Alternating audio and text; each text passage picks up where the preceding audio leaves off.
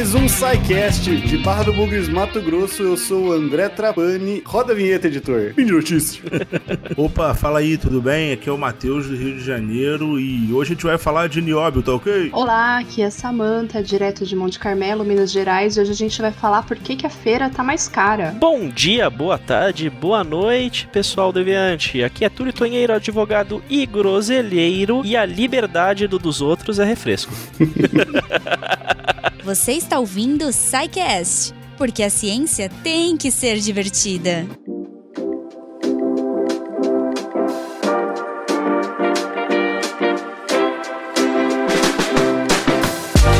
gente, então é isso. A gente tá aqui para fazer mais um spinzão, mais uma função de onda, né? Nosso, nosso formato aqui do spin de notícia que a gente trouxe para dentro do SciCast. E, pelo jeito, a gente tem três notícias bem diferentes, três coisas, temas bem diferentes para comentar. Então eu vou jogar aqui já a peteca pra Samantha falar a notícia dela. Bom, eu vou falar um pouco sobre algo que talvez muitas pessoas que fazem compras, que vão em feira, notaram nos meses de dezembro e de janeiro, que é o que? A feira tá mais cara. Eu cheguei a pagar preço preço da batata, 13 reais o quilo. Que é um alimento que eu, eu sempre compro, né? E fora as folhas ou é, legumes em geral, ficou um pouco mais caro. A gente vai falar um pouquinho sobre isso. Tem o IPCA, que é o Índice de Preços ao Consumidor. No mês de dezembro, ele subiu 0,56%. E o que puxou essa subida foi o hortifruti, né? Como exemplo que eu dei a batata e que eu tive essa experiência de esse choque de ver o preço mais alto. Vocês notaram o preço mais alto também? Assim, vocês. Pô, demais. Uhum. Demais. Aqui no Rio tá, tá gritante, assim. Aqui é... Aí na reportagem que eu vi no UOL, né, sobre. que fala os motivos, né? E o motivo é o clima, por isso que eu estou aqui, né? Tem os motivos econômicos também, mas eu vou falar basicamente do clima. E o que que tá acontecendo no Brasil que tá influenciando no hortifruti? É o El Ninho. Mas antes de falar do El Ninho, eu vou mencionar essa, falar rapidinho dessa notícia do UOL que nos, me inspirou a escrever esses, falar desse spin, né? Que na notícia citava, por exemplo, a laranja, que teve um aumento, mas a gente precisa lembrar que a laranja, os cítricos, o forte deles é o meio do ano. Então a gente tem realmente essa é, elevação sazonal dos preços, dependendo da época de cada alimento, né? Tem alimentos que você, por exemplo, manga no começo do ano é bem barato em comparação ao resto do, do ano. Já frutas como cítricos, já o preço é melhor mais para o meio do ano. Então tem essa questão sazonal, mas a gente vai falar aqui de um, de um outro padrão climático, que é o El Ninho. E o El Ninho ele influencia o preço das coisas no Brasil como? Uma, o, uma das consequências do El Ninho no nosso território é que as chuvas ficam concentradas e ficam em grande quantidade na região sul do país. E a região central do país fica seca, fica com uma quantidade de chuva bem menor. Então, a estação chuvosa aí no centro-sul do Brasil vai de setembro até março, mais ou menos. E na região central, quando, quando a gente está em um ano com influência do El Ninho, a gente vai ter menos chuva nessa época que era para ser chuvosa. E isso vai influenciar desde o da época do plantio, do,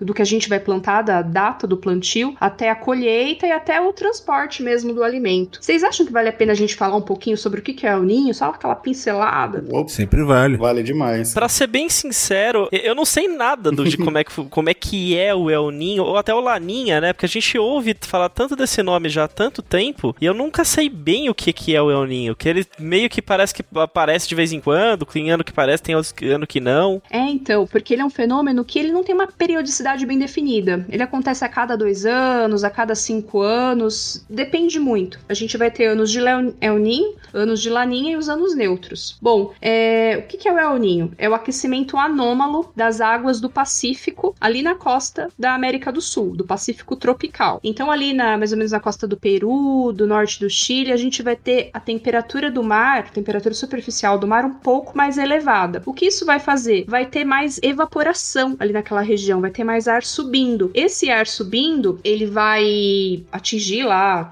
partes mais altas da troposfera e vai forçar o ar a descer na região central da América do Sul. Então a gente vai ter na região central da América do Sul o predomínio de ar subsidente, né, ar descendo. E isso vai formar uma área de alta pressão na região central da América do Sul, como se fosse um, uma tampa assim, que impede que as frentes frias avancem pelo território brasileiro. Então elas ficam confinadas ali na região sul do país. Essa alteração, né, portanto, do El Ninho, ocorre uma alteração nessa circulação que vai da direção leste-oeste, que chama célula de Walker, que é essa questão que eu falei para vocês, que o ar é, vai subir mais ali na, na costa do Peru, né, e vai descer mais na região central do país. Então é para a gente entender como esses padrões é, climáticos são, esses padrões em grande escala na atmosfera, né, é, ocorrem em um local, uma área considerável, grande, e acaba influenciando áreas vizinhas. Então a gente não tem nada a ver, a gente não está na costa do Peru, mas o aquecimento anômalo das águas do, da costa do Peru vai influenciar o que a gente, o nosso clima aqui no Brasil. Então basicamente El Niño é isso. Bom, o que vai acontecer? As culturas que dependem de água na região central do país vão ter ali um déficit hídrico, né? Não tá chovendo. Então isso vai acontecer com é, culturas como soja, culturas como milho, vão lá para abril, maio, quando começar a hora da colheita dessa da soja, do, do milho, pode ter algum tipo de problema, porque a planta não se desenvolveu adequadamente, porque teve déficit hídrico, né? Embora, claro, usam irrigação e tudo, mas não é a mesma coisa, né? Não consegue fazer uma irrigação em tão grande escala. Então a expectativa pro milho e pra soja é que realmente a, a safra seja muito menor, do, seja um pouco menor do que o esperado. O esperado são 165 milhões de toneladas e o que deve ser colhido, né, 149 milhões de toneladas, mas o milho e a soja ainda não estão entrando aí como é, nesse IPCA, né, não estão contribuindo. O que está contribuindo mesmo para esse aumento foi como eu mencionei, mas a gente já, por conta do El Ninho, já pode esperar problemas nessas duas culturas aí. E no arroz também, né, porque o arroz é lá no Rio Grande do Sul, que é plantado, choveu muito lá no Rio Grande do Sul, é possível que a gente encontre o arroz mais caro nos próximos meses. Mas Samantha, deixa eu te perguntar, a gente tá tendo essa irregularidade, é, elas já, digamos assim, né, o, o El Ninho e o Laninha, né, que são esses eventos, de, entre aspas, atípicos, né, que na verdade eles são típicos, mas eles eram, é, é, assim, esporádicos, né, aconteciam de vez em quando, é, a, a, depender de determinadas condições. É, isso tem se tornado mais comum, é isso? O sistema climático é muito complicado, né, ainda não, muito complexo, né, ainda não, não se bate o martelo de dizer que esse El Ninho é, foi mais forte, ou se já teve El mais é, fortes no passado. Mas a questão é que com, as, com o aquecimento global, as mudanças climáticas, a gente vai ter uma elevação das temperaturas da superfície do mar. Já tem artigos, já tem estudos que é, falam da possibilidade desse El Ninho já está sendo uma consequência disso, dos El ficarem mais intensos. Só que um El Ninho intenso não necessariamente significa que vai ter consequências intensas para o território brasileiro, porque tem outros, outra, outros movimentos, outros fatores, né, que influenciam os climas. Mas é claro, aumenta a chance de você ter mais seca e mais chuva. É que a gente não pode isolar só o El Ninho, né, como único fator. Aqui em Mato Grosso mesmo, eu tô sentindo bastante isso que você falou, viu? Tá chovendo pouco pra, pra janeiro, assim, né? Agora fevereiro já, e tá muito quente. E, e assim, você tava falando, eu tava pensando, né? É que você falou de soja, milho, então como isso pode acabar tendo um efeito maior depois em preço de carne outras coisas, né? Já que é utilizado para alimentação muitas vezes. Com, é, com certeza, porque a ração animal, né, usa insumos com eles mais caros, então vai ter o milho, o, a carne mais cara, o leite mais caro, é o que possivelmente pode acontecer aí nos próximos meses, né? O óleo de soja também e o próprio arroz, embora a região produtora seja lá no Rio Grande do Sul, mas também o excesso de chuva também prejudica essa, essa cultura, né? Uhum. Isso, tem, isso tem a ver também com o preço do azeite, porque assim, o, o azeite é uma parada que explodiu de preço aí, assim, tá, tá complicado, cara. Olha, eu não cheguei a ler sobre o preço do azeite, né? Que geralmente vem de fora, do, do sul da Europa, né? Mas realmente o preço do azeite aumentou muito. Eu não sei se tem alguma coisa a ver com o clima ou se é o cenário internacional mesmo. Porque o arroz, por exemplo, não é só a questão no Rio Grande do Sul. Na Índia, é, tá tendo muita seca. E o arroz, a Índia é o maior produtor de arroz do mundo. Com essa seca, a produção tá muito baixa. O governo indiano parece que proibiu a, a exportação. E aí isso fez subir o preço do arroz, né? Tem menos arroz no mercado. Agora o azeite realmente precisava ver se é só alguma coisa internacional, alguma questão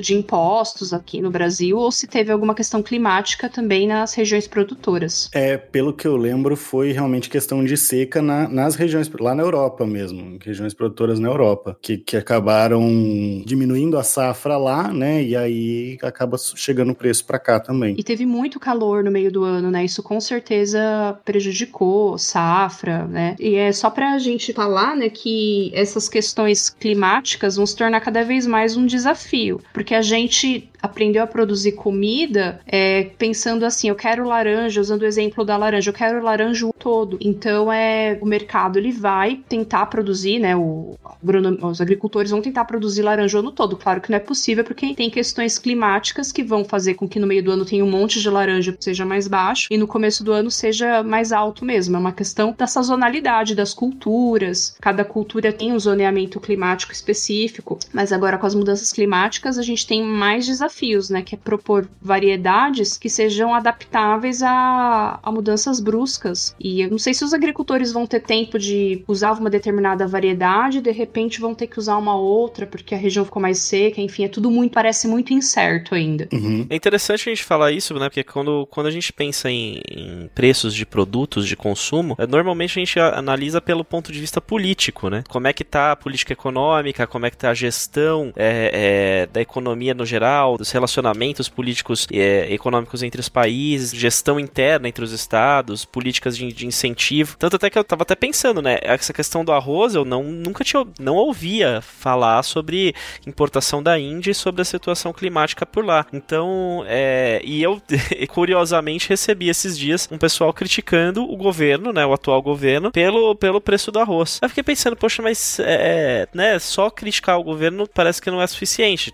Talvez a gente tenha, passar a ouvir cada vez mais, talvez nas, na, nas notícias normais, no jornal normal, falando sobre, sobre clima e sobre alteração? Eu espero que sim, porque a gente vai ter um pouco mais de consciência sobre as afetações, sobre o que uh, os atos que a gente gerou, né, de mudança climática no mundo podem afetar no nosso dia a dia, na nossa vida, né? Sobrevivência, no caso. Ah, sim, ah, sim, só um adendo, né? A Índia diz que a Índia era o maior produtor, eu acredito que o maior produtor seja a China. A Índia é exportador de arroz, né? Eu não sei se o Brasil importa da Índia, mas a Índia vende aí pro mundo todo arroz e a Índia produz. Ah, a China é o maior produtor, com certeza, mas é mais pro mercado interno mesmo. Então, vamos para a próxima notícia. O que, que você tem para contar, Túlio? Pois é, minha gente. Não sei se vocês acompanharam aí uma notícia bem interessante que teve uma. Teve, um, né? Quando a gente fala do assunto religião no Brasil, todo mundo assim tem a cabeça no lugar, tá todo mundo muito tranquilo, né? Muito equilibrados, todos. todos são muito equilibrados. A gente percebeu que, assim, nos últimos oito anos, é, politicamente, religião quase não foi usada, né? para justificar posturas políticas, né? Mas vamos lá. Nós tivemos uma notícia notícia bem chocante para mim, na verdade, para mim, fiquei bem, bem é, é, impressionado, porque o hospital São Camilo, uma rede de hospitais que tem aqui em São Paulo, né? Ele se recusou a realizar um procedimento de colocação de um dispositivo intrauterino, o DIL, que é aqueles dispositivos que ele é usado como método contraceptivo. E uma mulher, né? Ela foi, ela tava, vou passar aqui para explicar mais ou menos a notícia que acontece. Ela foi ao hospital, ela foi fazer é, um outro procedimento, pelo que eu entendi entendi. E um dos procedimentos que ela ia fazer era a colocação do DIL, né? Ele é um método contraceptivo, né? Ele, ele afeta a, a, a, situação interna do, do útero, né? Tem vários tipos de, de dispositivos, né? Tem dispositivos que eles são contrários a, a, ao desenvolvimento do, do sêmen, tem outros que são. É, desenvolvimento que eu quero dizer, a, movimentação do sêmen, né? Eles são praticamente como matam, né? As células do, do, do, do sêmen do, do gameta masculino. Tem outros que liberam hormônios, não sei qual que era o caso desse dispositivo. Mas o, é, essa pessoa foi fazer esse procedimento e teve o procedimento rejeitado pelo hospital, né? E a informação de que o hospital é, passou foi de que era por razões religiosas, porque a, instituição, por seguir o, os ditames católicos, ela não poderia realizar procedimentos contraceptivos. Não era, era uma das, uma das diretrizes da confessionais católicas da instituição. E isso chegou a, a né, gerou um choque, isso daí passou por notícias, né? E é, foi remetido à justiça. O que mais me chocou não é o fato de ter ido para a justiça, o fato, porque, né, por mais que seja uma, uma posição da instituição, ok, eu não, não, não eu vou, vou, discutir sobre isso, mas o que me chocou também foi a decisão do juiz, no caso do juiz Otávio Chioichi Tokuda, da décima vara da Fazenda Pública aqui de São Paulo, que negou o pedido de colocação, né, por, por meio de uma decisão liminar, falando que a busca por métodos anticoncepcionais impede o direito à vida por mera busca de prazer sexual, situação que afronta a moralidade cristã. Então, é. Na, na sentença, isso. Na, é na decisão liminar. Na foi uma decisão decisão. liminar, ótimo, foi uma decisão maneiro. liminar, Uhum. né? Não, não é uma sentença, mas nós já vemos que tem aqui um, um parâmetro né, na decisão. E aqui a gente tem um monte de problemas, né? Nessa, nessa situação. O primeiro ponto que eu, que eu le- levanto é a liberdade religiosa, ela tá prevista no artigo 5 da Constituição, sim, né? Se a gente for abrir lá a Constituição, Inclusive, é, dou aqui como dica pra todo mundo que tá ouvindo: um dia, pega, abre a Constituição e não precisa ler ela inteira. Lê o artigo 5 e todos os incisos. É um pouquinho comprido? É. Sacanagem, não é só o artigo 5 só tem uns. Não, tem bastante. É um pouquinho comprido, mas vai, dá umas três páginas. Não, mas dá pra ler, dá pra ler. Dá pra ler, dá pra Tem ler. uns chato também que você me ignora, só lê por cima. Exatamente. E o artigo 5 ele diz: todos são iguais perante a lei, sem distinção, distinção de qualquer natureza. Aqui, no que a gente vê nesse, nesse artigo, né, no começo dele, é que ele tá falando de indivíduos, né, garantindo-se aos brasileiros e estrangeiros a inviolabilidade da vida, liberdade, igualdade, segurança e propriedade. Só que esse artigo 5 aqui, ele tá falando de indivíduos, de pessoas, pessoa física mesmo. E no, no inciso 6 ele tem lá: é inviolável a liberdade de consciência e da crença, assegurado o livre exercício dos cultos religiosos e garantido na forma da lei a procissão aos locais de culto e às suas liturgias. Então, quando a gente fala disso, me choca bastante ouvir, né, essa, essa questão de uma defesa de um direito institucional religioso acima de um direito individual. Até porque o direito à saúde está também dentro do- da Constituição e é um direito individual, né? A- a- existe uma, uma diferença muito grande, né? Quando a gente olha para isso, a meu ver, está se conferindo um- uma garantia individual a uma instituição em prejuízo da garantia individual de uma outra pessoa, né? E a gente teve alguns conflitos relacionados ao São Camilo por conta disso. Primeiro, porque ele é um hospital. E, e quando a gente fala de ética médica, ela vai muito. Ela, é- ela é divergente de qualquer ética religiosa. A princípio, nós temos códigos de ética médicos e outras questões que não que impedem que o profissional, sem justo motivo, se recuse a fazer um procedimento. Então, é, o que eu vejo, e aqui eu até levanto como uma crítica, é que isso aqui abre um precedente muito grave. Digamos que no, num futuro não tão, né, não tão é, longe, agora com um precedente desse, você possa ter uma instituição onde você tem um paciente que seja necessário realizar um procedimento, por exemplo, de transfusão de sangue, e o hospital ou os profissionais que lá trabalhem falam: não vou fazer esse, esse procedimento porque a minha religião não permite que eu realize, Uhum. né? Porque um- o testemunho de Jeová, né? Que, que, que não realiza. Vou mais longe, né? Não vou aplicar vacina porque a minha convicção filosófica diz que. Exatamente, Porque, porque né? a liberdade de consciência ela também é filosófica, né? Exatamente, exatamente. Então, assim, você tá projetando uma liberdade individual que ela garante o seu direito, né? Perante o outro. Na verdade, você tá, no caso, limitando a liberdade do direito de terceiro. Então, o, o, que, o que tá acontecendo aqui é assim: ah, o hospital pode escolher não fazer determinados procedimentos, porque, ah, eu não contenho, não tenho pessoal capacitado. Se fosse isso, eu tô abrindo, ok, concordo plenamente. Agora, se eu tenho uma convicção pessoal que eu não vou fazer, aí não, não tem como, como colocar uma coisa na frente da outra, né? A gente tá tirando o direito individual da pessoa. Seria a mesma coisa que, sei lá, é, é, você tá impondo a sua religião contra alguém. Se eu, te- eu tenho tanto a liberdade de ter quanto a liberdade de não ter uma religião. Que significa que uma pessoa ateia, por exemplo, se ela precisar de direito à saúde, ela vai ser obrigada a seguir os princípios religiosos da fé católica se só tiver hospital católico, entendeu? E, e- e isso vai também contrário aos princípios do SUS, né? Porque o SUS, dentro da- da- das, dos procedimentos que são garantidos pelo SUS, também está o planejamento familiar e que está dentro, ou pode estar dentro da colocação de um DIU. E o hospital é, São Camilo, embora seja um hospital particular, ele também tem financiamento público e se submete às regras do SUS em, em razão disso. E a saúde, ela é um serviço público, né? Mesmo feito por, por entidades privadas, ela não deixa de ser um serviço público que está sendo prestado por um privado. Isso tem algumas regras especiais. Eu tive, eu tive uma conversa muito longa com a minha família sobre isso, né? Um dos pontos levantados foi: ah, mas é, se ele não quiser fornecer, ele pode falar que não fornece, porque não quer, né? Mas eu falei: não é bem assim, né? Não é bem assim, porque, ah, porque eu, sei lá, eu não tenho um profissional gabaritado para fazer esse procedimento. Isso é um ponto, né? Aí você pede a transferência da pessoa para ir para um outro hospital. Agora, se você tem, você não pode negar. É, é como. Aí a gente até pode até entrar em, em discussões de alguns assuntos um pouco mais pesados, mas, por exemplo, o aborto, né? O aborto legal, e aqui falando do aborto legal, é, todo, quando as pessoas pensam em aborto, né, o que normalmente vem na cabeça do, do, da, das pessoas mais conservadoras é alguém ir lá e tirando um bebê de 7, 8 meses da barriga da pessoa e matando o bebê ali. E não é bem assim, né? As maior, a maior parte dos procedimentos de aborto para situações, por exemplo, como violência sexual, ocorrem pouco depois, né, da ocorrência dos fatos. Então é basicamente o procedimento de curetagem. Procedimento esse que já é um procedimento praticamente padrão em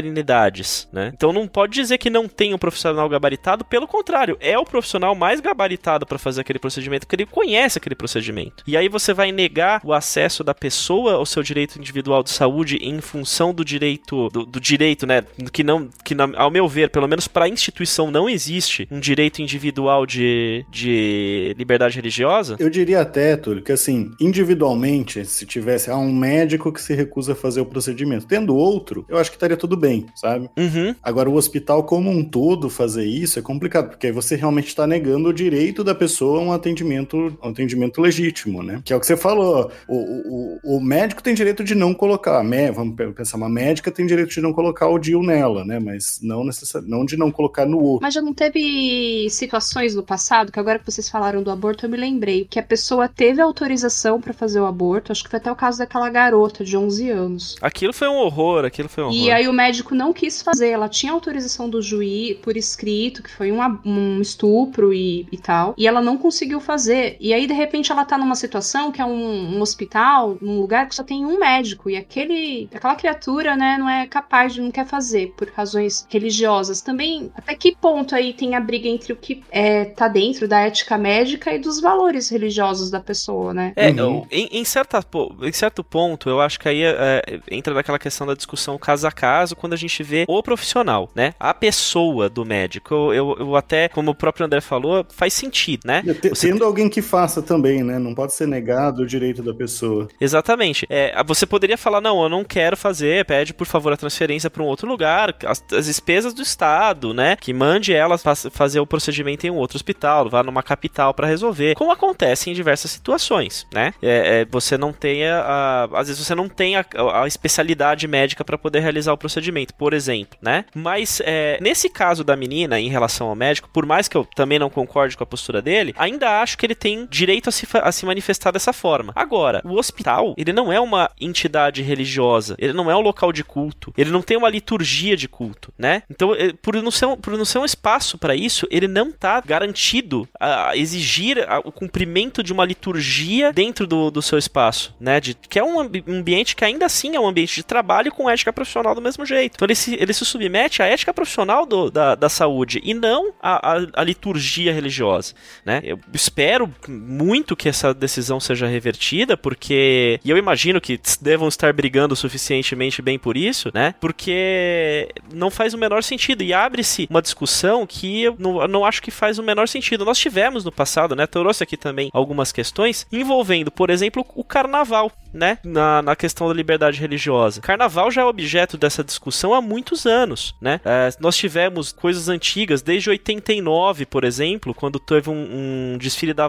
da Beija-Flor, onde um, o enredo envolvia trazer uma réplica do Cristo Redentor. É, a Igreja Católica, na época, entrou com uma ação na justiça para proibir. Desfilou com pano preto em cima, não foi? Sim, desfilou coberto, né? Hum, e aí, é, e eles utilizaram aquele, aquela, aquilo como uma forma de protesto. Eles receberam essa proibição, né? No caso foi da é, foi de um, de um, juiz, né, que, que tratou desse caso, de, deu a proibição, né? Considerou que teria, que não poderia, né, desobedecer. Eles cobrar, cobriram de preto, colocaram uma faixa pendurada nos braços cobertos, escrito: "Mesmo proibido, olhai por nós", né? E o que também gerou uma discussão porque a igreja quis falar que que houve desobediência da decisão e o juiz no caso nessa nessa situação entendeu que não, que ela não desobedeceu a decisão judicial porque ela realmente cobriu o símbolo, embora fizesse referência a ele. O caso mais recente que a gente teve foi da Gaviões da Fiel, em 2019, que eles também tiveram, trouxeram temas religiosos, e naquela situação teve um pedido também de indenização, no caso, de uma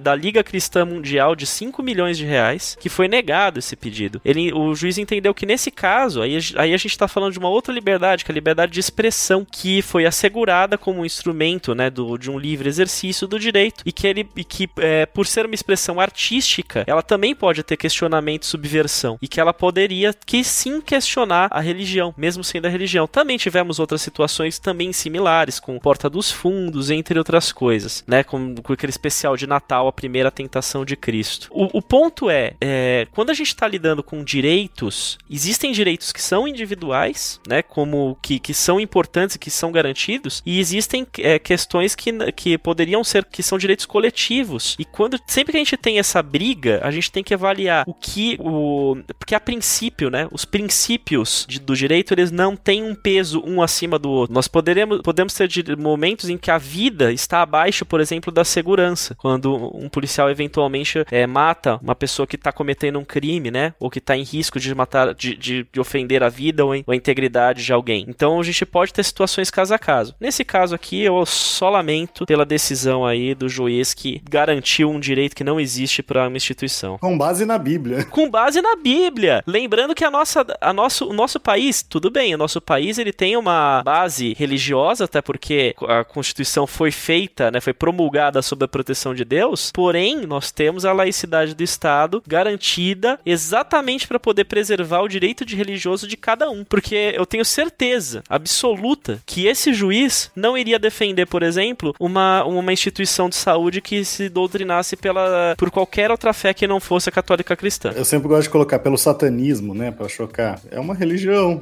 Pelo satanismo, pelas religiões de matriz africana, sei lá, por, pelo hinduísmo. Eu duvido que o juiz ia falar, ó, oh, instituição hindu. Aí ia chegar lá e falar assim, ó, oh, não, desculpa, você tem que seguir os princípios gerais da saúde pública. Não importa a sua fé religiosa. Eu tenho certeza. Eu tenho, tenho uma dúvida, que assim, numa, numa suposição, num universo alternativo onde existe um conselho federal de medicina que preza pela ética médica ali, pelas boas práticas, assim. Nesse universo, ele poderia é, agir contra um médico que não está fazendo um procedimento por uma questão religiosa? Então.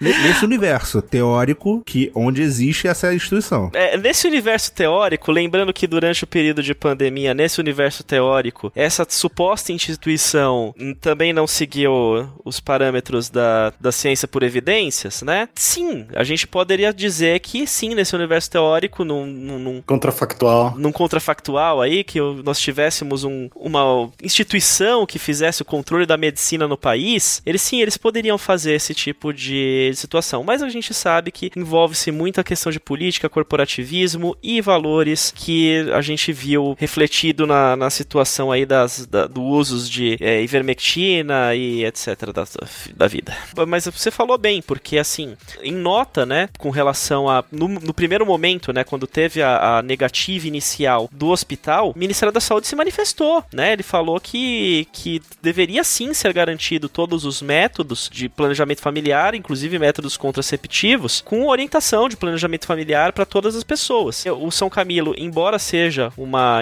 uma entidade que ela é considerada uma instituição filantrópica, ela recebe por essa natureza repasses públicos, ela tem vínculo com, com a, a os governos municipais e estaduais para fins de, de procedimentos, né, de, de é, disponibilização de leitos e atendimento pelo SUS. Inclusive, na verdade, não sei se vocês sabem, na verdade, quase praticamente todos os hospitais também têm que fazer isso, né? Mesmo os hospitais particulares, eles têm que ter uma cota cota de uma, uma cota mínima de atendimento para o SUS com leitos, inclusive, destinados para isso, né? É, na pandemia isso foi, foi bem evidente, né? Acho que isso... Vários, vários leitos de hospital particular foram, assim, é, utilizados pelo SUS aí de uma forma mais compulsória, eu acho. É, e, e diga-se de passagem, tá, gente? O DIL, ele é um método contraceptivo, ele impede a concepção, ele impede a formação do, do, do, do zigoto, né, com a interligação dos gametas de uma forma ou de outra, seja liberando hormônios, como se fosse tomando uma pílula anticoncepcional para não permitir que o, o, o óvulo se mature e seja capaz de gerar vida, seja impedindo a movimentação ou matando os espermatozoides dentro do útero, antes que eles cheguem no óvulo, né? Então você não tá. O DIU ele absolutamente não é um método abortivo. E também um outro ponto que é extremamente dizer, bom, bom dizer: sexo também é saúde. E ele também é um ato, não é um ato de mero prazer, ele é um ato de normal, de social de seres humanos. Então, o, o, eu, o que eu vejo, né, dessa, dessa decisão do juiz, que no caso ele fala exatamente, né, que era uma mera busca de prazer sexual, é uma, uma decisão carregada de um julgamento moral que, a, a meu ver, não se não se não, não tem concordância com o cargo de um juiz que deve ser um juiz imparcial. Ele julgou a partir de uma moralidade, né? A partir de um valor moral e não legal dele entender que, sei lá, uma pessoa que pratique sexo que não seja para concepção seria promíscua. Parece que foi escrito há 50 anos atrás isso, né? Uma coisa impressionante. Mas é, infelizmente a gente tá voltando no tempo com relação a basicamente muitas, muita, muitas coisas, né? A gente tá tendo que reexplicar que a Terra é geoide.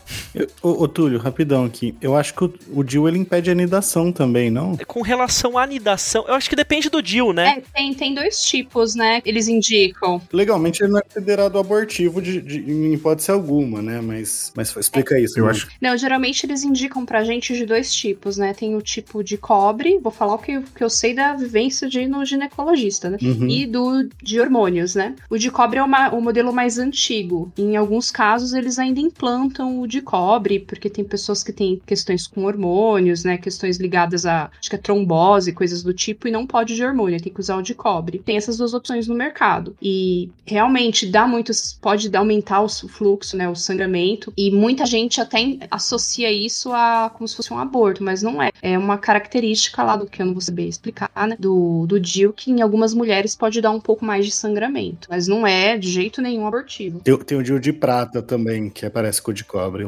Eu acho que ele pode ser usado também como uma espécie de pílula do dia seguinte.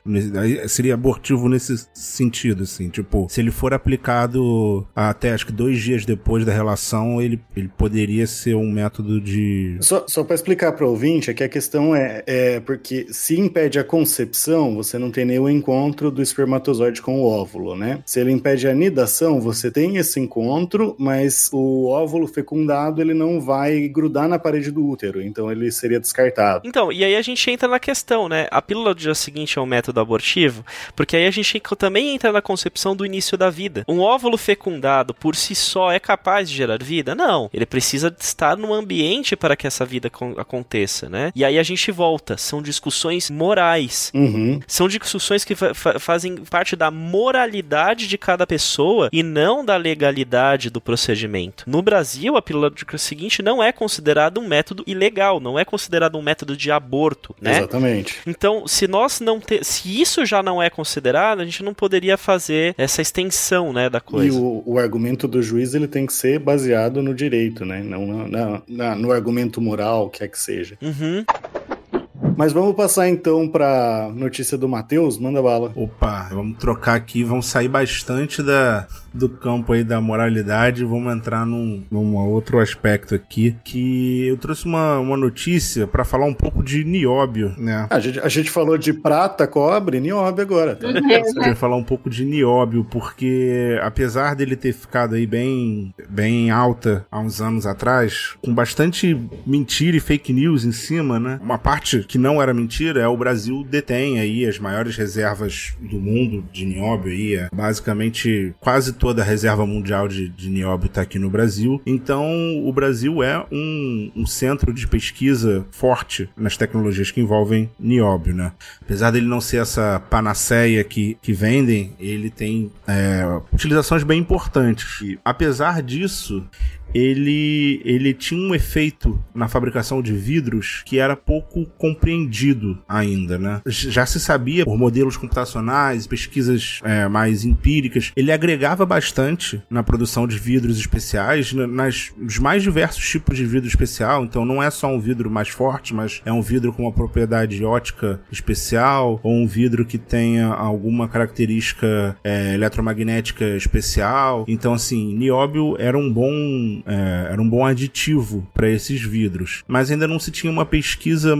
assim, não necessariamente uma pesquisa de base, né? Mas uma pesquisa mais elementar sobre o porquê que isso acontecia. E a pesquisa que eu, que eu trago aqui hoje, que eu trouxe aqui hoje, vem falando justamente sobre isso. É um centro de, de pesquisa aqui em São Carlos avançou nesse, nesse modelo teórico aí e conseguiu desvendar o porquê que o, o, o nióbio ele agrega tanto é, para essas para essas propriedades e acaba servindo para várias vários desdobramentos, né? Você tem é, é, uma pesquisa de base mesmo, assim. Acho que diferente da última pesquisa que eu trouxe que era aplicação pura, é essa é uma é uma pesquisa de base mesmo. Eles aumentaram o entendimento sobre o efeito do nióbio nos vidros. Uhum. Então isso vai se desdobrar em muitas novas tecnologias, né? Eu não vou entrar aqui muito no, no aspecto técnico, porque eu acho que, que tira, tira um pouco do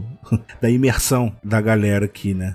Para complementar, já que eu não vou entrar muito no, no aspecto técnico, eu trouxe uma dobradinha aqui de tecnologias de vidro no geral, que também, um pouco mais recentemente, né, né devido a esses avanços na, na, pesquisa com vidros, se desenvolveu uma tinta que tem leva vidro na composição que faz um tipo de refrigeração passiva ou refrigeração radiativa. É, e isso sim é, é, é mais legal. Isso acho que as pessoas vão se interessar mais. O, o vidro resfria o, as coisas? Como que é isso? É, então, como é que funciona esse tipo de refrigeração, assim? Basicamente, é, ela é muito reflexiva, né? Essa tinta, ela reflete quase 99% da luz solar que incide sobre ela, então ela já absorve pouca energia, mas não só isso, ela emite essa luz num comprimento de onda que a atmosfera não consegue absorver. Então, por exemplo, Imagina uma, um, prédio assim, né? O prédio, ele tá absorvendo o calor do sol.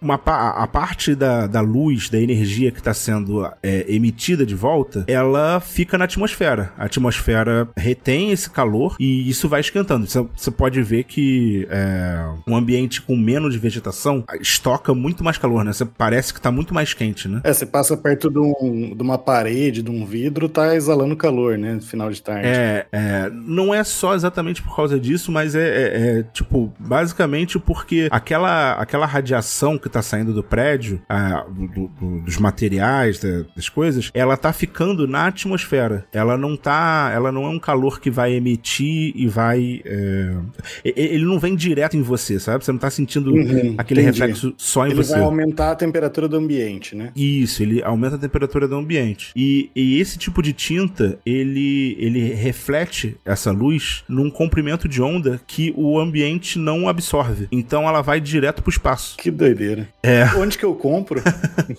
já, já, já tá ficando cada vez mais comum, assim. Vou sair pintando a cidade inteira aqui. De deixa eu ver se eu entendi. Basicamente, quando a gente pega num um vidro comum, ele. É, porque assim, tem três hipóteses, né? Hipótese do ambiente natural. O ambiente natural absorve o, a, a radiação solar e, e, e acaba projetando para dentro de si aquela, aquela energia e não devolve devolve para o ambiente em forma de calor, ou seja, o ambiente acaba sendo de temperaturas mais baixas. Um ambiente com muito vidro, com muita estrutura né, humana, ele acaba é, recebendo aquela, aquela energia solar e devolve para o ambiente, só que ela devolve num comprimento de onda que acaba ficando presa dentro da atmosfera. E esse novo vidro, ele receberia o, a, a radiação solar e devolveria para o ambiente num comprimento que ultrapassaria a atmosfera, é isso? Exatamente. Ele não só é muito reflexivo, como ele ele devolve para o ambiente de uma forma que a atmosfera não absorve, então esse calor vai para o espaço mesmo. Na atmosfera tem umas regiões que a gente chama de janelas atmosféricas, né? Que é são tem a composição da atmosfera normal, né? O oxigênio, nitrogênio, vapor d'água, os demais gases e tem alguns comprimentos de onda que nenhum dos gases que compõem a atmosfera absorve com eficiência. Então é realmente escapa para o espaço. Eu tô eu quero essa tinta, gente, eu quero pintar minha cara. É, o, o, que eu... o, o Matheus falou é que assim, além de ele de, de o que ele reflete não fica na atmosfera, vai embora, ele reflete muito, ou seja, ele também não esquenta Sim. muito, né? Porque ele também não uhum. absorve. Exatamente. Né? Ele seria tipo um super espelho? É, é, é porque ele não é um espelho porque ele não. Você não conseguiria. É, você não vê a sua imagem refletida ali, né? Ele não, ele não reflete no comprimento do visível, ele, ele reflete no comprimento do infravermelho. Então você vê uma tinta, você vê uma, uma parede pintada, uhum. mas ela, ela além de absorver pouca energia do sol, ela reflete tudo no, na, no comprimento do infravermelho, que não é absorvido pela atmosfera, então esse calor vai pro espaço. Eu tenho uma curiosidade, essa tinta tem uma cor? Ela vai ter uma cor, assim, no visível? Tem várias cores, já estão já fazendo em várias cores. Ai, que legal. É. Nossa, isso, é, isso, é, isso é absolutamente incrível. Não, sim, muito. Sim. Eu acho que simula uma folha, vamos dizer assim, que a, a folha, a vegetação que a gente caminha num lugar é, de praça e, e compara num lugar mais secreto, assim, com vidro, você sente a diferença, a temperatura daquele ambiente. A folha vai absorver a radiação e vai usar nos seus processos, nos processos é, fisiológicos, né, da planta e tal. Então o ambiente ele fica mais fresco. É, então eu, eu, imagino que eu tô, eu tô, pensando aqui que vai ser como uma folha.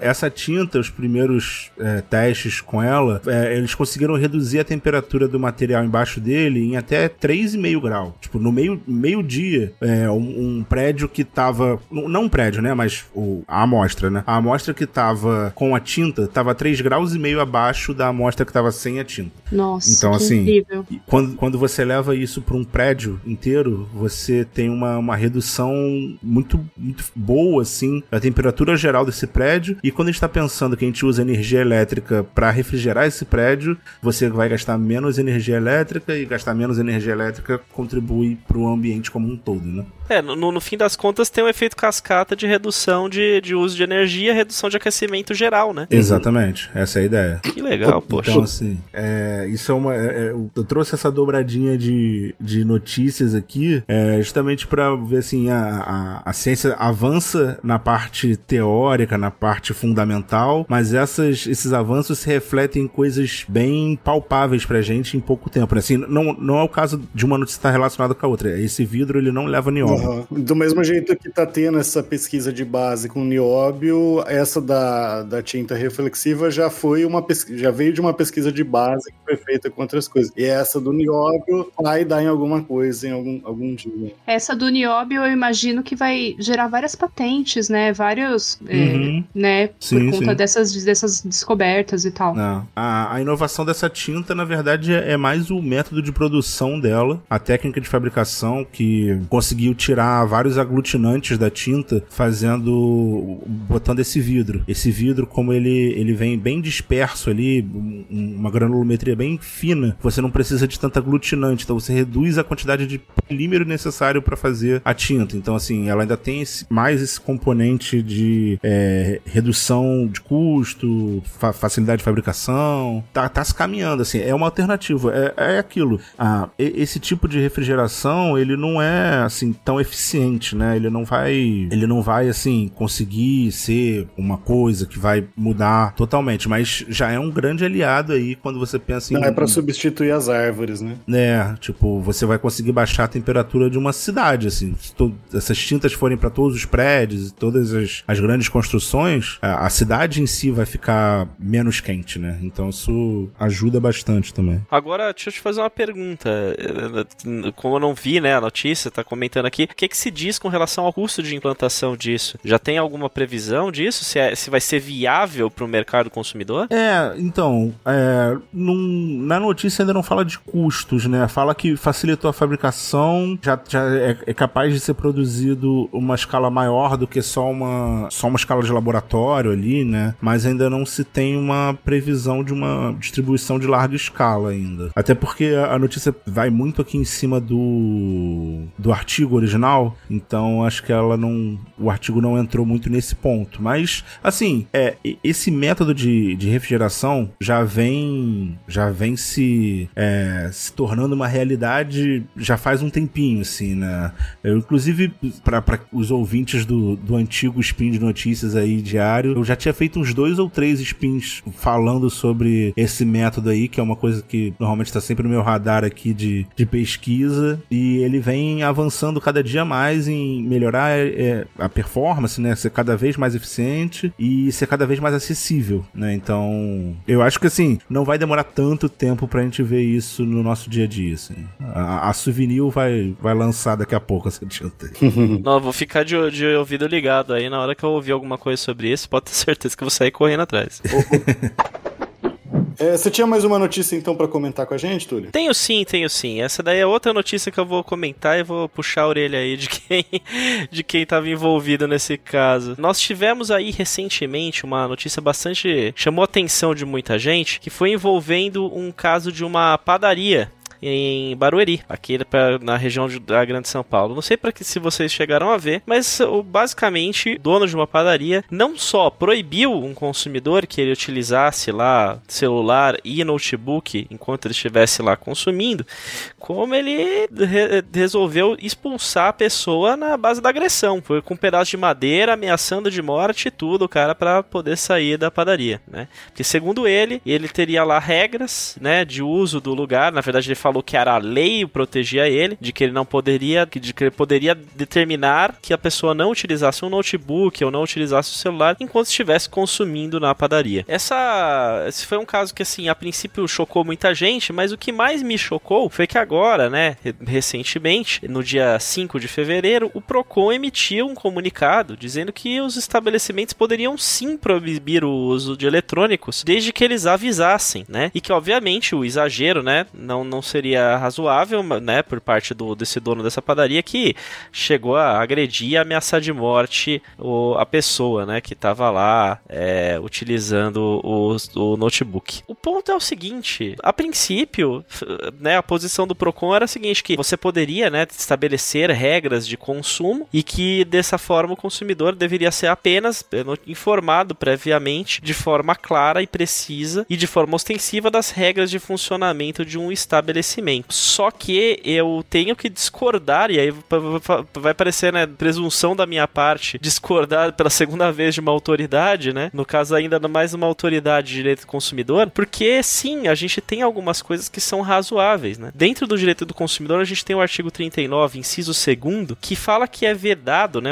considerado uma prática abusiva de fornecedores de produtos e serviços, recusar atendimento às demandas do consumidores, dos consumidores na, na disponibilidade disponibilidade de estoque e em conformidade com os usos e costumes. Uhum. E a gente sabe que hoje em dia é praticamente natural que as pessoas que vão em padarias, lanchonetes ou qualquer outra coisa estejam lá enquanto estão tomando seu lanche, façam uso de um celular, façam uso de um, de um notebook, mesmo que seja, sei lá, por exemplo, durante o horário de almoço ou um horário de lanche, a pessoa está lá fazendo uma reunião, escrevendo um e-mail. Então, eu acho realmente é, interessante porque quando quando a gente não, não vê um abuso, obviamente, né? E, e, aqui eu acho que é bastante razoável que a lei ela seja vaga, né? Quando a gente não vê um abuso por parte da, das pessoas, então se a pessoa tá lá consumindo, tá, tá se mantendo ali dentro, enquanto ela se, não tá atrapalhando um horário de alta rotatividade, né? Não tá ali ocupando muito espaço, tá ocupando o espacinho dela, sentada na cadeira não, não dela. Não tá ouvindo death metal no último volume. É, normalmente seria outro estilo, né? Que o pessoal coloca no, no, é, no ônibus e no, é... no ônibus e no metrô, eu né? diferentão. É,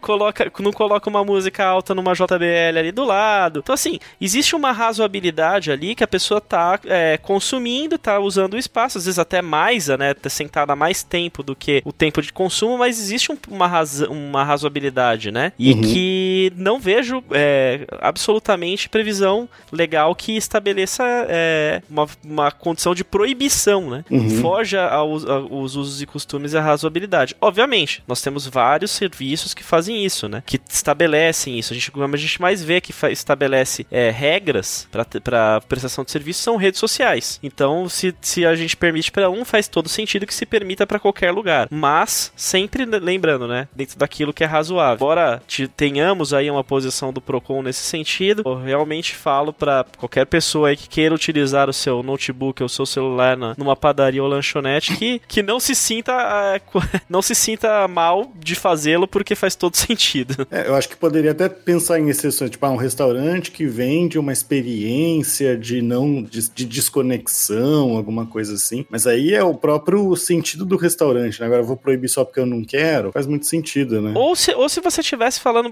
não precisa nem necessariamente ser tanto uma experiência, né? Vamos pegar, por exemplo, um restaurante que você serve um jantar, onde é um ambiente onde as pessoas estão lá não não para né, para sentar, comer, né, interagir e não ficar fazendo muito barulho, né? Como você bem colocou. Aí você, alguém abre ali, né? Você vai num, num jantar romântico com a sua esposa. Aí alguém vai lá do lado, abre um notebook e começa a fazer uma, uma videoconferência. Obviamente isso daí tá fora do padrão, né? De consumo. A razoabilidade dos... que você falou, né? É a razoabilidade. E é por isso que a lei ela é tão é, genérica. E faz todo sentido que assim o seja. Faz sentido que ela seja genérica nesse ponto. E nós temos, né, falando nisso, nós temos várias normas no, no direito brasileiro que são genéricas de propósito, uhum. para que a gente a, adeque elas de acordo com a razoabilidade da situação. Aí você vai falar, ah, a lei não é bem escrita. Não, ela é bem escrita, porque se ela fosse extremamente precisa, aí a gente tem um outro problema. A gente teria que fazer uma lista exaustiva de todas as situações e novas situações que poderiam vir com o tempo, uhum. né? Eu não posso, na época, digamos assim, na década de 80, eu, o mesmo o mesmo padaria teria que escrever que é proibido ler jornal à mesa enquanto você toma o seu café. Então depois ele teria que falar que você não pode ouvir um rádio mesmo que com fone de ouvido. Uhum. Depois, entendeu? Cada hora ele teria que escrever uma nova regra para poder se adequar à especificidade da líder, né? Então faz sentido que nós tenhamos regras genéricas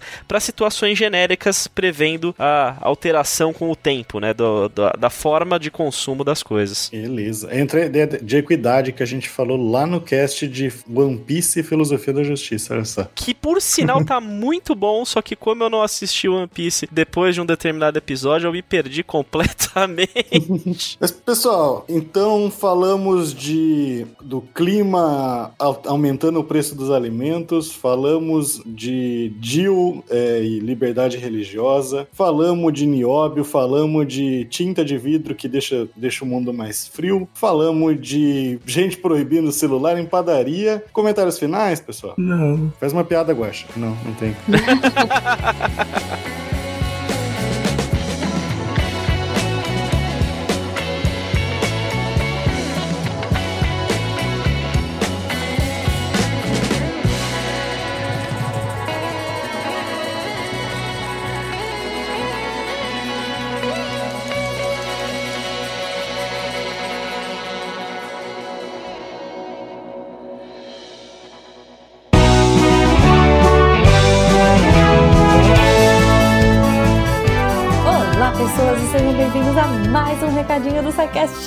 sou a Jujuba. Estou aqui de antemão para agradecer a todos vocês ouvintes que fazem esse projeto acontecer. Bom, primeira coisa, né? Se você ainda não sabe, o PicPay morreu, gente. O PicPay acabou, meu Deus do céu.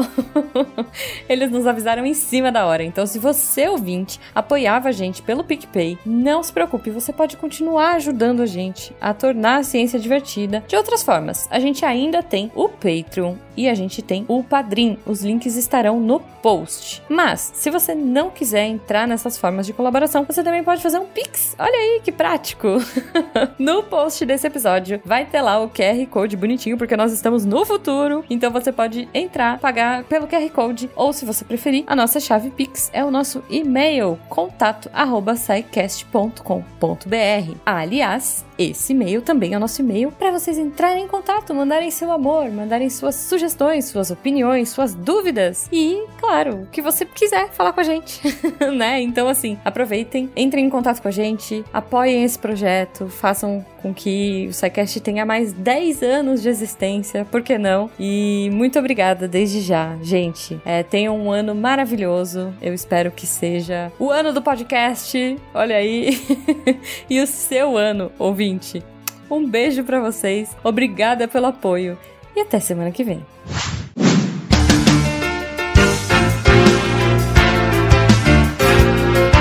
Atenção para o informe semanal dos textos da semana. Segunda-feira, variação do nível do mar com a Rita Kujalski. Texto bem massa sobre o que, que é, em primeiro lugar, o, o, nível do mar e como que ele varia, por que que ele varia, por que que ele sobe e desce. É bem interessante de ver. Na quarta-feira, o Chico Francisco Serafini vai falar da estrutura, como os átomos se tornam materiais. E é uma coisa que eu acho bem fascinante assim, né, de partir ali do átomo para pensar a estrutura, para pensar os materiais, né? Porque a gente vê o material pronto, a gente estuda átomo, mas nem sempre a gente pensa como que essas coisas se relacionam, né? O material, afinal das contas, é feito de átomos. E na sexta-feira, um texto meu, André Trapani, e eu trago um desafio para vocês, né? O texto, escreva e leia mensagens criptografadas, a cifra de César. E o desafio é porque eu falo um pouco de criptografia e um pouco do código, um dos códigos mais básicos que tem, que é a cifra de César, como que ela pode ser usada para escrever mensagens criptografadas. E o desafio é que eu deixei duas mensagens criptografadas, uma mais simples, uma um pouquinho mais difícil, é para você tentar decifrar. E quem conseguir decifrar pode mandar mensagem no, no e-mail do SciCast, que eu vou falar daqui a pouquinho, é, que a gente vai ler depois na leitura de e-mails. É, esses textos e mais, muito, muito mais, você encontra em www.deviante.com.br. E se você quer se tornar um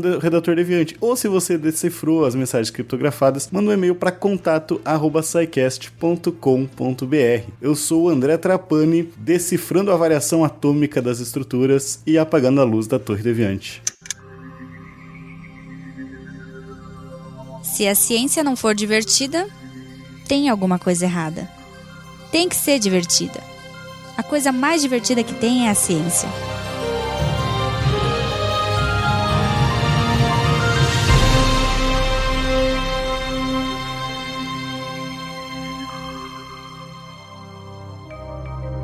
Este programa foi produzido por Mentes Deviantes. deviante.com.br Este programa foi editado por Tapcast. Edições e produções de podcast.